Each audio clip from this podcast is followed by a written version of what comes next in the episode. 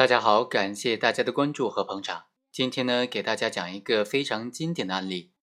公司涉嫌非法吸收公众存款，但是公司的财务人员最终被判决无罪。这个案件是怎么发生的呢？它的判决思路是怎么样子的呢？这个案件呢，对于日后这类案件的辩护提供了非常好的思路。好，我们一起来分析一下这个案件。广东邦家租赁服务有限公司南宁分公司呢，成立于二零一一年四月份。它的总公司是广东邦家公司，总公司的法定代表人是蒋某，南宁分公司的负责人是贾某，财务负责人呢就是孙某，本案的主角。这个广东邦家公司啊，先后在深圳等地成立了十八家子公司，另外还在全国成立了六十多家子公司。他非法吸收公众存款的主要模式，就是通过推介会、发布广告、发放宣传资料以及图册等等，通过这些途径向社会不特定公众展望公司的发展前景。在没有经过公司有关部门批准的情况之下，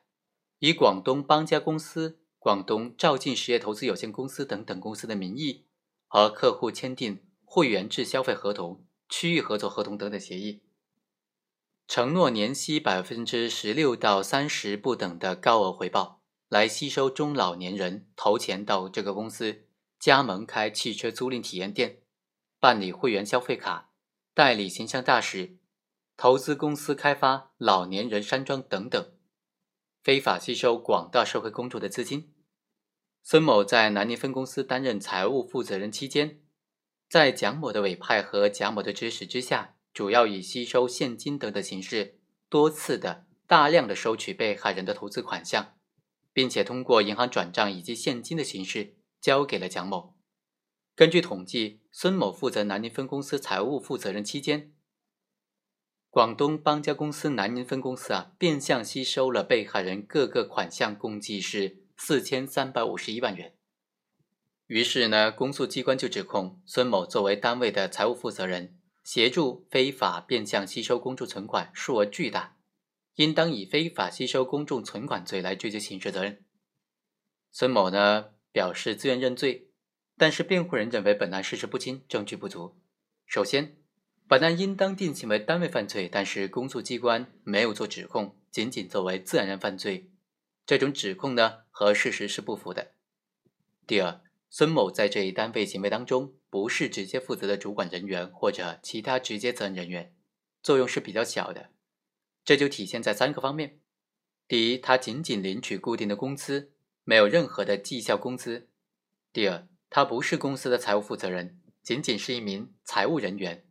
按照指令执行公司的资金中转的工作，作用是消极的；第三，孙某任职时间仅有一年半，在他任职之前。之后，公司呢一直都有相关的业务正常的运营。另外，第三点，本案有部分被害人将得到的返利、顾问费等等都投入进去了，以旧收据更换新收据等等。而公诉机关的指控呢，并没有扣除向客户已经支付的返利、顾问费以及已经消费的消费卡的数额等等，仅仅简单的以收据的总额认定涉案的金额。事实不清，证据不足。法院经过审理就认为啊，孙某虽然身为广东邦家公司的财务人员，但他经手收受客户的钱款、发放单位的拨付给客户的顾问费、还本付息等等行为呢，都是履行单位指派的职责。公诉机关提供的证据不能够证明孙某有非法吸收公众存款的主观故意，以及直接决定并且参与实施犯罪行为的这种行为。所以呢，公诉机关指控的罪名是不能够成立的。具体来说呢，首先，证人蒋某以及孙某的供述是相互印证的。孙某收取客户的钱款的经营模式是孙某任职单位决定、批准、组织实施的。孙某作为一名财务人员，并没有参与到公司的经营模式的讨论和决定。孙某履行职责，收取客户的钱款，并且将钱交给总公司，是依照单位的财务主管。大区总监审核之后，再由蒋某批准执行的，并不是孙某个人的行为，不是他个人吸收公众存款的行为。所以呢，孙某主观上并没有单独或者和蒋某等人形成吸收公众存款的共同故意。第二，证人蒋某、韦某的证言、各个被害人的陈述以及被告人的供述等等相互印证证明，向社会公开宣传、承诺高额回报以吸收会员和公司合作的这种经营模式啊，是由市场管理中心策划，蒋某批准，具体也由市场管理中心付出实施的。市场部门业务人员和客户联系做宣传承诺，和客户签订协议，确定吸收的存款数额。然后再交由财务人员收取钱款，业务人员还可以依照工作的业绩获得提成。根据刑法第一百七十六条以及最高院关于审理非法集资刑事案件具体应用法律相关问题的解释当中的规定呢，同时具备四个条件的，就是非法吸收公众存款了。第一，没有经过有关部门的批准或者借用合法经营的形式就来吸收资金的。第二，通过媒体、推介会、传单、手机短信等等途径向社会公开宣传的；第三，承诺在一定期限之内以货币、实物、股权等的方式还本付息或者给付回报的；第四，向社会公众，也就是社会的不特定对象吸收资金。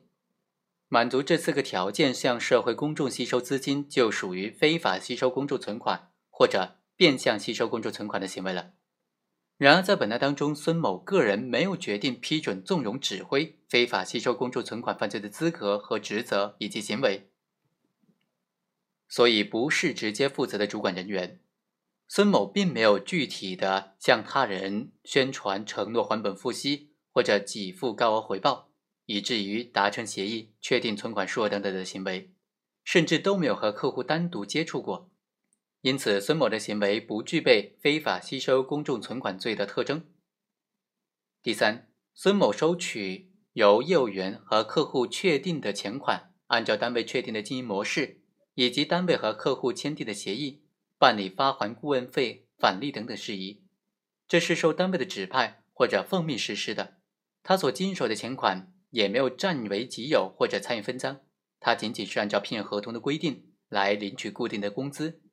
可见，孙某处理财务的行为，在整个涉案行为的过程当中呢，是一种被动的行为，仅仅起到一定的辅助作用，不应当认定为非法吸收公众存款罪的客观行为表现。